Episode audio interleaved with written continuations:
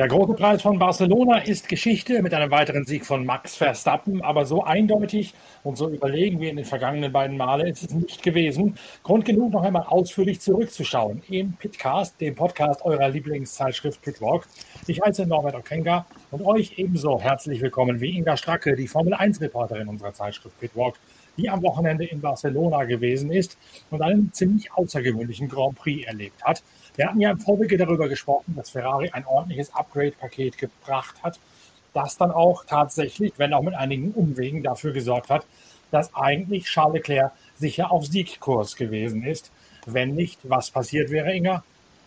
Ja, wenn nicht ihm das Gleiche passiert wäre, was mir fast an meinem Handy passiert ist, nämlich äh, Powerverlust. Also äh, bei ihm hat einfach der Motor kein, äh, keine Power mehr gehabt und er war mega enttäuscht, auch im Funk. Oh, das hat, das war no, no, no, lost power hat er gefunkt und dann musste er einfach ja, in die Box äh, zurückfahren. Äh, er hat einfach keinen Antrieb mehr gehabt und ähm, das war's für ihn. Und es war jammerschade für ihn, aber natürlich, wie so oft, haben dann andere profitiert, in dem Fall auch Max Verstappen. Charles Leclerc lag zum Zeitpunkt des Ausfalls in Führung, scheinbar sicher auf Siegkurs. Und ich hatte eigentlich auch schon gesagt. Ja, 30 Sekunden. 30 Sekunden Minimum hatte der da Vorsprung. Sicher auf Siegkurs, ist doch nicht übertrieben, oder? Ja, ja, absolut, absolut. Das Ganze war aber, wie ich es gerade eingangs gesagt habe, auf Umwegen, denn im freien Training am Freitag, da hat es noch gar nicht so gut ausgesehen für Ferrari. Da schien das Upgrade-Paket zumindest auf den mittelharten, Medium-Reifen überhaupt nicht zu funktionieren. Es hat dann Nachtschichten gegeben von den Simulator-Trupps da in Maranello, um tatsächlich die Aufhängungen und die ganze Abstimmung so auf links zu drehen und zu verstehen, dass man das Upgrade-Paket tatsächlich optimal genutzt bekommt. Freitags schien sogar Mercedes plötzlich schneller zu sein, zumindest auf den Medium-Reifen als Ferrari. Und wer hätte das gedacht? Ja, also es war wirklich ein, ein sehr interessantes Wochenende. Aber bevor wir jetzt ins, ins äh, absolute Schräubchendetail oder, oder Flügeleinstellungsdetail gehen, muss ich mal sagen, es war von der Stimmung her mega. Und dass dieses Rennen an sich, weil du sagst, wer hätte das gedacht? Wer hätte gedacht, dass wir einen so spannenden, aufregenden Spanien Grand Prix erleben mit so viel Rad, aber wirklich Rad an Rad kämpfen, Autos nebeneinander, Überholmanöver. Es war ja echt, ich dachte mal so, weil jedes Mal, wenn ich mich zurücklehnen wollte, ging es wieder los und ich habe rübergeschaut auf der auf der Haupttribüne die Fans, die sprangen wieder auf, die hielten sich auf ihren Sitzen. Das war das war einfach wirklich sensationell. Die waren ja schon am Freitag, glaube ich, mit über 50.000 an der Strecke. Am Samstag waren es knapp 100.000 und am Sonntag 120.000. Das waren die Spanier nicht mehr gewöhnt, das hat man auch gemerkt, aber es hat auch gezeigt, die Formel 1 braucht nicht immer einen künstlichen Yachthafen, sondern es geht auch durchaus in der ja, spanischen Steppe. Auf einer Strecke, die sonst natürlich für die Stimmung äh, berühmt gewesen ist, wenn Fernando Alonso dort reüssiert hat früher, aber nicht unbedingt für spannende Rennen. In der Tat, und das zeigt natürlich auch diese neue Formel 1, die neuen Autos, das funktioniert. Es hat das gebracht, was ähm, mir ja auch ähm, mein, mein äh, ja, guter alter Bekannter Pat Simmons, der ja mit dafür verantwortlich zeichnet, dass die Autos jetzt sind, so wie sie sind, äh, mit einem wirklich breiten Grinsen schon in Bahrain gesagt hat, sie haben das erreicht, was sie wollten, dass man einfach, dass wir mehr Racing sehen. Natürlich spielt da auch das Cost Cap eine Rolle, denke ich. Es spielt natürlich auch in dem Fall wieder eine Rolle, aber auch das ist bei neuen Autos ja oft so, dass eben der eine oder andere Probleme hat. In dem Fall hatten beide Favoriten Probleme. Nicht nur Charles Leclerc, der eben dann leider komplett stehen bleiben musste, sondern auch Max Verstappen, bei dem der DRS-Flügel nicht funktioniert hat, lag aber auch ein bisschen am nervösen Finger des 24-jährigen Niederländers, glaube ich. Warum? Was war mit dem Flügel und mit dem Finger? Also du weißt ja DRS-Zone, ne? Und dann äh, müssen sie auf den Knopf drücken, damit das DRS aufgeht und dann bewegt sich der Flügel. Und ähm, die hatten ja dieses DRS-Problem schon, ähm, ich glaube, bei, in Miami, auf jeden Fall hatten sie es schon mal. Und das war jetzt wieder so. Der, der wollte überholen, das war ja dieses Duell Verstappen, gegen den sich mit allen Mitteln verteidigenden George Russell im Mercedes. Das war der Hammer. Passiert ist das natürlich auch alles, vor allem weil Max Verstappen, müssen wir noch mal ein paar Runden zu, zurückgehen, in Kurve 4, genauso wie Carlos Sainz auch, durch eine leichte Windböe mal eben in den Kies geblasen wurde. Auch das passiert mit den neuen Autos, haben auch ähm, Teamchefs und Fahrer gesagt, das liegt an den neuen Autos. Es war nicht mal eine heftige Böe, sondern einfach ein etwas stärkeres Windchen und das haben wir ja in Barcelona öfters, haben wir auch im, du und ich in der Vorschau darüber geredet. Und das hat eben einfach dafür gesorgt, dass er im Kies landete. Er konnte gut abfangen, kam wieder zurück auf die Strecke, musste sich dann aber wieder nach vorne kämpfen. Und dabei hat er einfach sich echt an Russell die Zähne ausgebissen weil der verteidigt hat ohne Ende. Der wird von den Briten jetzt schon New Minister of Defense, also neuer Verteidigungsminister genannt. Süß, süßer Name in dem Fall. Aber auch, weil bei Verstappen eben dieses DRS nicht funktioniert hat. Immer wenn er dran war, vorbei wollte, ging der Flügel auf zu, auf zu, auf zu. Und dann haben wir irgendwann gehört, dass das Teaming befunkt hat, bitte nur einmal drücken. Und dann hat der Max Verstappen in einem Funkspruch Spruch mit vielen Fs und Sternchen und Piep gesagt, ich drücke so oft auf diesen bescheuerten Knopf, bis das Ding endlich funktioniert. Dann kam eine ganz sonore Stimme von der Box, bitte nur einmal drücken und immer erst nachdem du von den Randsteinen wieder runter bist. Und dann hat's funktioniert und dann ist er auch vorbeigekommen. Aber trotzdem, wenn wir jetzt in die Analyse stecken, gegen Ferrari, gegen Charles Leclerc hat er über die Distanz dann offenbar keine Chance gehabt. Da bin ich mir nicht so sicher, denn ähm, der Leclerc ist zwar äh, locker in Führung gewesen, aber äh, dann hatte eben Verstappen äh, diesen, diesen Ausrutscher, äh, musste sich wieder vorkämpfen und ähm, ganz ehrlich, ich weiß es nicht. Ich weiß nicht, was wirklich passiert wäre, wenn beide keine Probleme gehabt hätten und beide sich bis zum Schluss duelliert hätten. Ich weiß es nicht. Red Bull sagt, ja, das war halt erkämpft, aber äh, wir hätten das, wir waren ganz schnell, wenn wir freie Fahrt hatten, klar die schnellsten Autos im Feld, sagt Dr. Helmut Marko. Sieht das Mattia Binotto auch so, der Ferrari-Teamchef? Ja, der, der war ja sogar richtig gut drauf nach dem Rennen. Ich dachte mir so, Moment mal, Junge, du hast dein wichtigstes Auto verloren, du hast deinen wichtigsten Fahrer in diesem Rennen verloren, aber der hat fröhlich gegrinst, der hatte immer so sein Harry Potter Grinsen und sagte, ja, schon sind wir enttäuscht, aber eigentlich sind wir auch happy. Und ich so, hä? Was ist denn da los?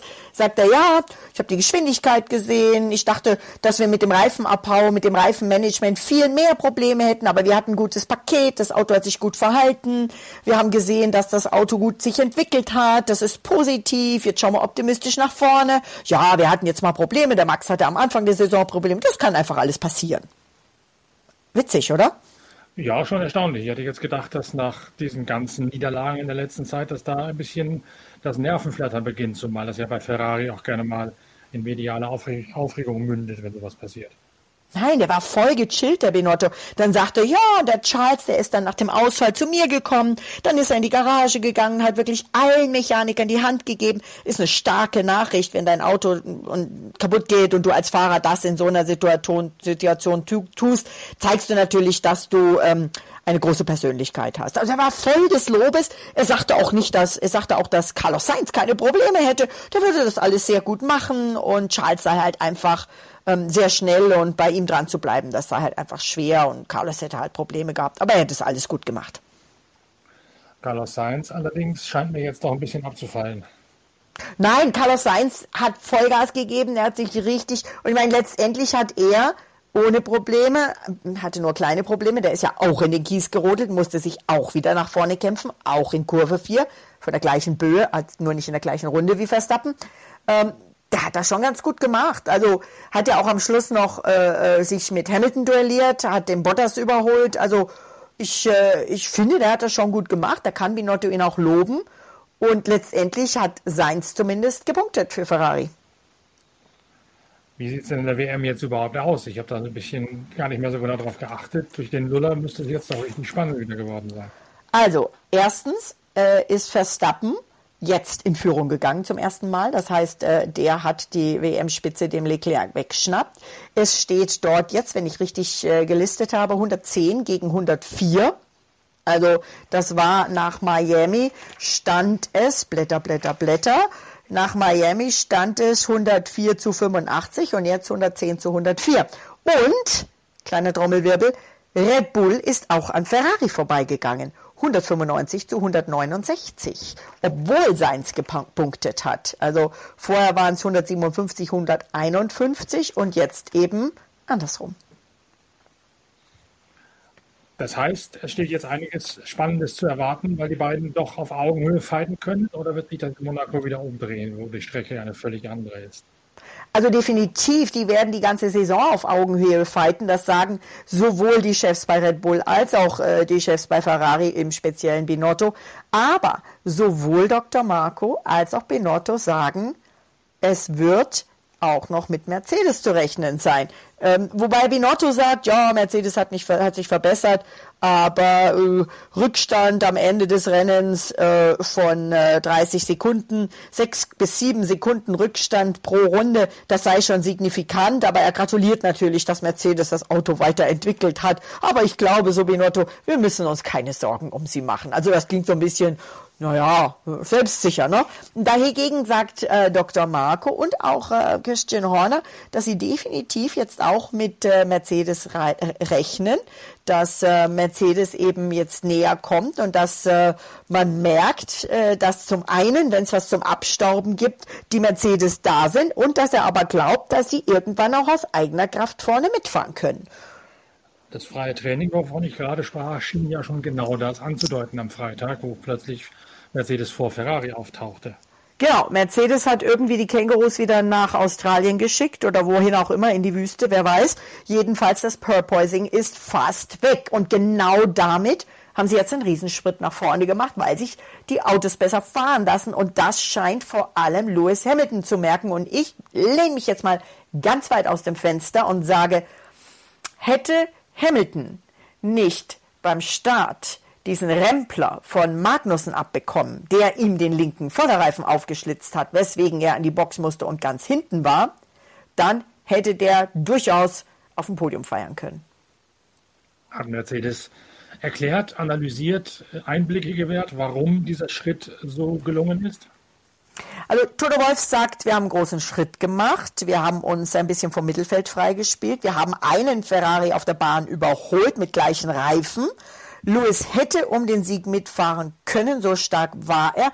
Und wir waren zeitweise das schnellste Auto im Feld. Also das sind ganz klare Ansagen. Er sagt natürlich, ja, Leclerc hatte Probleme und ist ausgeschieden. Verstappen hatte Probleme mit dem DRS. Aber was ganz witzig ist, zum einen haben sie natürlich, hat er gesagt, verstehen Sie Ihr Auto jetzt besser dieses, das Auto verstehen, vielleicht setzen die sich hin und machen Physio Psychotherapie-Sessions mit ihrem Auto und reden, ich weiß es nicht. Also sie verstehen auf jeden Fall ihr Auto jetzt besser. Vielleicht spricht jetzt auch Englisch oder Deutsch, keine Ahnung. Ähm, aber das andere ist, dass ähm, der Louis entgegen, against all odds, wie der Engländer so schön sagt, der war einfach stinke sauer nach dieser Sache mit dem Magnussen. Er war stinke sauer, dass der Russell vor ihm war. Und er hat sich einen Kehricht um alle Reifenmanagement-Warnungen geschert. Das hat Toto Wolf auch zugegeben. Lewis war einfach über dem Limit. Er ist zu weit aus der Strecke rausgefahren. Da hat er die schwarz-weiße Flagge gekriegt. Das heißt, einmal mehr hätte er eine Zeitstrafe gekriegt. Das hat er dann vermieden. Aber er hat einfach, ja, der ist ohne Rücksicht auf Verluste, hat er diese Reifen ausgenutzt. Und auf einmal ist er damit schneller und schneller und schneller geworden. Anstatt Reifen nutzen sich ab und nichts geht mehr. Und das hat sogar Toto Wolf ver verwundert. Ja, das gab es noch nie. Nee, und es war dann echt ganz witzig. Ich ähm, äh, habe dann auch so teilweise bei den Interviews der Kollegen auch so ein bisschen mit reingehört. Und ähm, bei einem der, der, der Interviews äh, hat man dann eben äh, auch Binotto bzw. Dr. Marco darauf angesprochen und die waren dann auch ganz verwundert und haben gesagt, ehrlich? Und naja, Toto Wolf sagte dann einfach, das, was wir bei George mit den Reifen zu viel gemanagt haben und als konsequent Grip verloren haben, war beim Lewis bei ohne Rücksicht auf Verluste beanspruchen einfach genau andersrum und besser. Also es ist wirklich eine Änderung der kompletten Philosophie der letzten Jahre. Glaubst du von dem, was du rausrecherchiert hast und gesprochen hast, dass tatsächlich die Vorhersage stimmt? Dass Mercedes sich da jetzt einmischen könne, mittelfristig? Also in den Dreikampf zwischen Ferrari und Red Bull meine ich natürlich. Also ich denke, dass das ein richtig cooler Dreikampf werden könnte. Ob Lewis Hamilton jetzt noch in den Titelkampf eingreift, das sehe ich eher unwahrscheinlich, wenn man denkt, dass der gute Mann äh, jetzt im Moment 46 Punkte hat, also weniger als die Hälfte als Verstappen. Aber nochmal, auch wenn wir das Gefühl haben, es wären schon ganz viele Rennen gewesen, es war erst das sechste von 22 Rennen. Da steht noch einiges an. Und da kommen auch Rennen wie Monaco und Baku, wo alles passieren kann. Und zwar Monaco schon am kommenden Wochenende, aber da gehen wir später darauf ein, beziehungsweise am Donnerstag im nächsten Pitcast, dem Podcast eurer Lieblingszeitschrift Pitwalk. Zunächst einmal sollten wir, glaube ich, noch fragen, wie es Sebastian Vettel ergangen ist mit seiner grünen Dose. Mit seiner grünen Dose, du sprichst ähm, die ähm, Lime Edition von Red Bull an, die, oder war es die Kiwi Edition, ich weiß es gar nicht, die die gesamte äh, Red Bull Führungs- und Ingenieursriege auf dem ähm, Perch, wie die Engländer das nennen, also auf den Hockerchen an der Boxenmauer vor sich stehen hatten. Äh, das war die Anspielung darauf, dass ja doch sehr viele in vielen Bildern in den Social Media gezeigt haben, dass die B-Version des Aston Martin, die sie jetzt quasi aus der Dose gezaubert haben sozusagen, ohne jemandem was unterstellen zu wollen, doch dem Red Bull sehr ähnlich ist. Aber die FIA hat das sehr intensiv untersucht. Witzigerweise sagte Christian Horner, das war nicht so, dass sie das zuerst gesehen haben, sondern es war so, dass die FIA gesagt hat, hört mal, da ist ein anderes Auto, das jetzt kommt mit den Upgrades und das seid eurem sehr, sehr ähnlich. Und erst dann ist Red Bull aufmerksam geworden und erst dann haben sie reagiert. Dann gab es eine FIA-Untersuchung. Die FIA-Untersuchung hat ergeben, dass das Reverse Engineering war. Darüber haben wir im vergangenen, vorvergangenen Jahr ja auch schon oft drüber gesprochen im Zusammenhang mit dem damaligen noch Force India, glaube ich, genannten Team, äh, was jetzt Aston Martin ist. Ähm, und da ging es aber um Mercedes und nicht um Red Bull. Die haben sich jetzt einfach umorientiert. Und ähm, die konnten belegen, dass sie diese B-Version schon im Herbst entworfen haben. Die haben, hat auch Sebastian erklärt, die haben zweigleisig letztes Jahr entwickelt, haben die A-Version bei den Wintertests und bei den ersten Rennen eingesetzt, haben gemerkt, es ist die volle Krücke, Entschuldigung, mhm. äh, und haben dann jetzt, also seit Saisonbeginn quasi, seit dem Wintertest, die B-Version entwickelt und sind jetzt mit der B-Version in Barcelona angetreten. Und Sebastian Vettel sagte selbst, das ist wie ein neues Auto. Wie groß war der Schritt dann letztlich tatsächlich im Ergebnis? Also eigentlich war der Schritt schon groß, aber im Rennergebnis hat sich dieser Schritt dann leider doch nicht so gezeigt, lag aber auch an der Strategie, denke ich. Ich gucke gerade, was hat Sebastian gesagt. Also er sagt, also ist natürlich schade, dass wir keine Punkte mitnehmen wollten, äh, mitnehmen konnten. Äh, elfter Platz, null Punkte, aber die Rennstrecken, die jetzt dann nach Monaco kommen, sind ein bisschen anders. Eigentlich war es auch für ihn schwer mit den Reifen auszuhalten, aber es war besser. Er hat keine Fehler gemacht und eigentlich ist er zufrieden. Er hätte schon schlechtere Rennen gehabt. Jedenfalls sagt er, das Auto ist besser. Und wenn man so seine Mimik und Gestik und Körpersprache anschaut, auch am Freitag und auch am Samstag, dann ist er schon zufrieden, denke ich. Und wie geht es beim Mick Schumacher? Ja, wieder kein Punkt, oder? Ist doch nee, wie ja. verhext. Jeden Samstag oder Samstagabend, Samstagnachmittag, Sonntag, Vormittag bin ich bei den diversen Radiosendern auf Sendung und sage, Mick Schumacher hofft auf seinen ersten Punkt. Jetzt ist er dran. Diesmal war er so nah dran wie noch gar nie, denn er ist nämlich tatsächlich im Hauptrennen als Zehnter, also aus den Top Ten, aus den Punkterängen gestartet. Und diesmal war es wohl die Strategie, es war aber jetzt nicht so, wie manche unserer Kollegen in diversen Webseiten schreiben, dass Mick jetzt seinen Ärger am Team auslassen würde. Macht er nicht. Ist er nicht der Typ. Hat er noch nie gemacht und er hat einfach nur gesagt, ja, ist, Strategie ist wohl auf die Strategie zurückzuführen, dass wir nicht in den Punkten sind. Es war irgendwie anders, als wir es vorhergesehen hatten. Wir müssen einfach schauen, wie das dazu gekommen ist. Im Nachhinein ist man immer schlauer. Wir werden als Team daran arbeiten. Also das klingt für mich nicht wie Team ist scheiße, hat alles verbockt, wie manche Kollegen schreiben. Also da muss man schon mal relativieren. Natürlich war er enttäuscht, aber äh, sein Fazit war, müssen wir eben noch ein Rennen auf den ersten Punkt warten. Wird schon kommen. Und dann kommt ja irgendwann noch das Upgrade, wie gesagt, das dann vielleicht alles besser macht. Eben. Der Haas war das einzige Auto, das kein Upgrade hatte an diesem Wochenende. Von allen. Und dafür war es eigentlich echt gut. Wenn du denkst, Top 10 zum allerersten Mal in der Startaufstellung. Quali-Performance, da haben, sie ja als erstes Mal wirklich gearbeitet, ist gut und deswegen ist der Mick auch für Monte Carlo zuversichtlich. Wird übrigens seine erste Monaco-Quali. Weil, weißt du, weißt warum, ne? Nein. Er hat sich doch letztes Jahr im Training das Auto kaputt gesemmelt und da ist er die Quali nicht gefahren, ah, weil das Auto stimmt, kaputt war. Stimmt, stimmt, also äh, wird Monaco Quali-Premiere für ihn. Red Bull hat ja offensichtlich schon entschieden, dass Max Verstappen die klare Nummer 1 ist, was äh, bei der Philosophie des Teams nicht überraschend kommt. War damit zu rechnen, dass die schon so früh tatsächlich mit Stahlregie agieren oder hat das die Szene überrascht? Also mich hat es erstmal überrascht, dann haben sie es aber ziemlich deutlich erklärt. Sie haben gesagt, ähm, es waren unterschiedliche Strategien. Man hat bei Max Verstappen, nachdem ja auch sein DRS nicht ging, auch das hat man ihm ja sozusagen als Bonus angerichtet, rechnet, dass das ja nicht sein Fehler war, sondern ein technischer Fehler, hat man umgestellt auf eine andere Strategie. Und ähm, Checo war eben auf der auf einer entgegengesetzten Strategie und der hätte mit seinem Reifensatz mit zwei Stops ähm, einfach da nicht zu Ende fahren können. Deswegen war ihnen klar, dass Max der Schnellere war und das haben sie beiden klar gesagt. Natürlich war der Checo erstmal, naja, ein bisschen stinkig und auch das sagt Dr. Marco, und das, daran siehst du, die sind alle auf Kuschelkurs im Moment in der Formel 1. Auch das sei ja total verständlich, weil ähm, er wäre ja kein richtiger Rennfahrer, wenn er sagen würde, ähm, ich wink den einfach mal vorbei und beschwere mich nicht. Ich wollte gerade sagen, der ist ja normalerweise schon durchaus nicht auf den Mund gefallen und hat auch seine klare Meinung. Wie ist er damit umgegangen mit dieser Stahlregie-Geschichte? Ja, also Verstappen hat natürlich, danke Kumpel, du bist der beste Teamkollege zu ihm gesagt, das auch schon per Funk und dann auch nochmal im, im, im Cool-Down-Room vor, dem, vor der Podiumszeremonie haben sich die beiden jetzt mal nicht wirklich umarmt und ähm, haben auch nicht irgendwie, ja, sich wirklich also zumindest der Checo den, den, den Max wirklich liebevoll angeschaut, sagen wir jetzt mal so.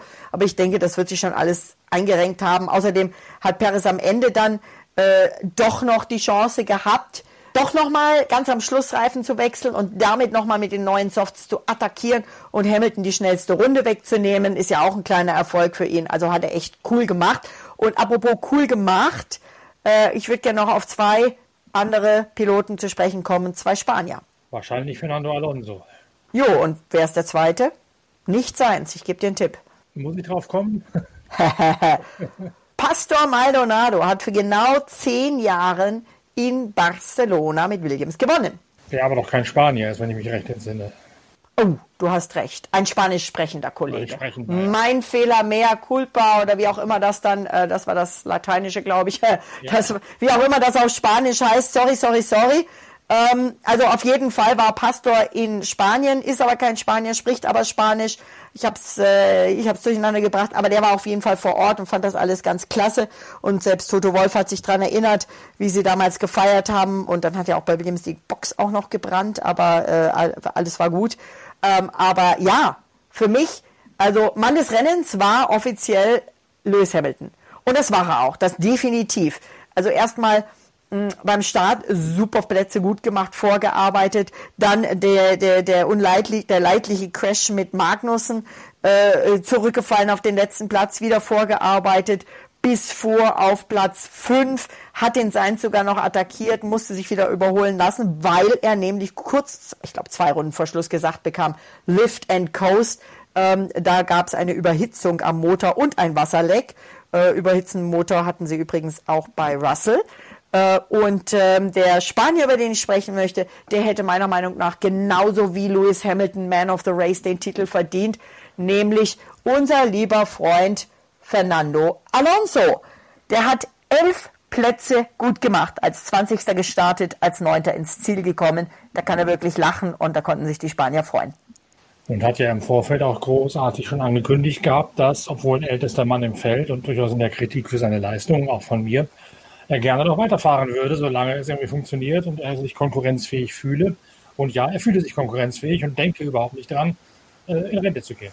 Ja, vielleicht darf er auch im Winter nochmal beim Young Drivers Test mitmachen. Sein Sohn wahrscheinlich eher. hat er einen Sohn? Keine Ahnung. Im Moment hat er erstmal offenbar, wenn man den äh, einschlägigen Websites und Gazetten glaubt, ähm, eine neue Freundin, eine Kollegin von mir vom österreichischen Fernsehen.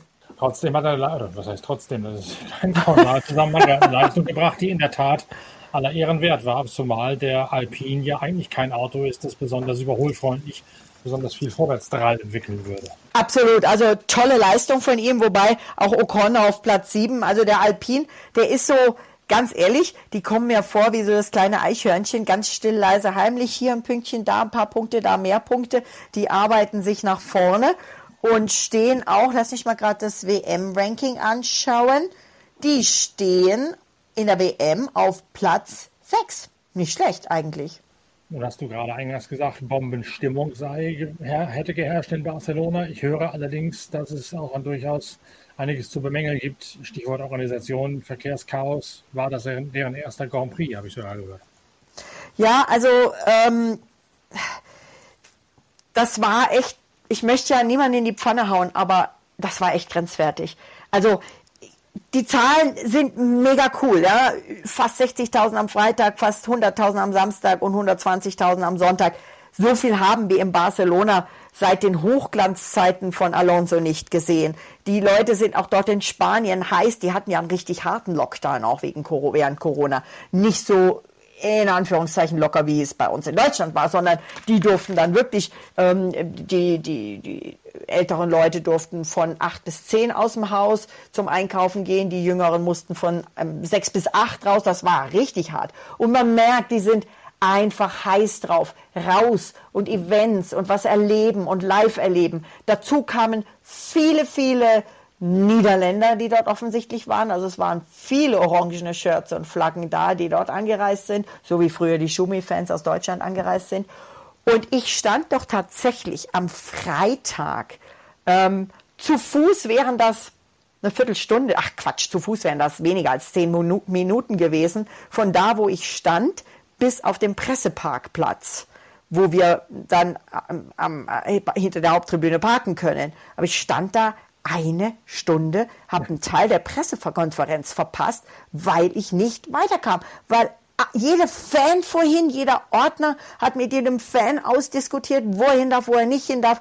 Und das dann nochmal multipliziert am Samstag und multipliziert am Sonntag. Dann war wohl draußen bei den Haupttribünen, ob das zu wenige Facilities, wie unser lieber Kollege ähm, Ted äh, von Ted's Notebook, Ted Kravitz vom englischen Fernsehen sagt, waren also zu wenig Toiletten oder ob die Toiletten nicht offen waren oder einfach zu viele Leute waren, ich weiß es nicht, aber da gab es wohl offensichtlich auch Mankos. Es gab wohl offensichtlich nicht genug Wasser an einigen Stellen, also Trinkwasser.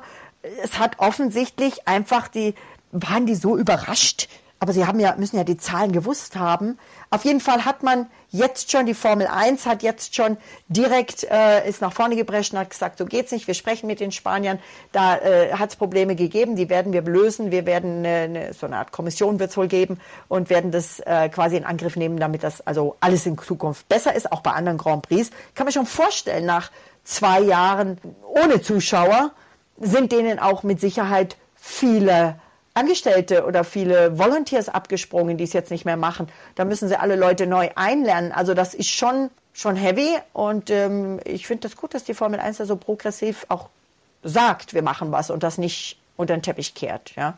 Und zum einen, ich habe es vorher schon mal gesagt, es braucht nicht überall eine, einen künstlichen Yachthafen. In Barcelona war es das Racing, war es die Stimmung. Ähm, und wenn man das dann eben dementsprechend gut organisiert, dann kommen, wie man sieht, die Fans auch über 100.000. In Monaco wird es sicherlich das nächste chaotische Wochenende geben. Gleich diese Woche geht es weiter mit Vatertag, mit der Vatertagstour ins Fürstentum.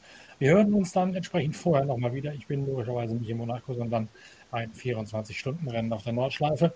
Aber wir werden vorher sicherlich nochmal die Gelegenheit haben, uns zu unterhalten, eine Vorschau auf den zumindest aus europäischer Sicht immer noch Saisonhöhepunkt der Formel 1, nämlich den Grand Prix im Fürstentum. Bis dahin schön, dass ihr dabei gewesen seid. Schön, dass du dir die Zeit genommen hast, Inga Stracke, als Formel 1-Reporterin der Zeitschrift Bitwalk. Und bis zur Monaco-Vorschau. Bis dann, euer Norbert Okenga. Ja, und ganz kurz noch Nachtrag äh, in Monaco. Achtung, Achtung, zum allerersten Mal wird nicht am Donnerstag gefahren, das Training, sondern am Freitag. Also der Donnerstag ist frei und wir beide können schön am Donnerstag quatschen. So machen wir es. Bis dann.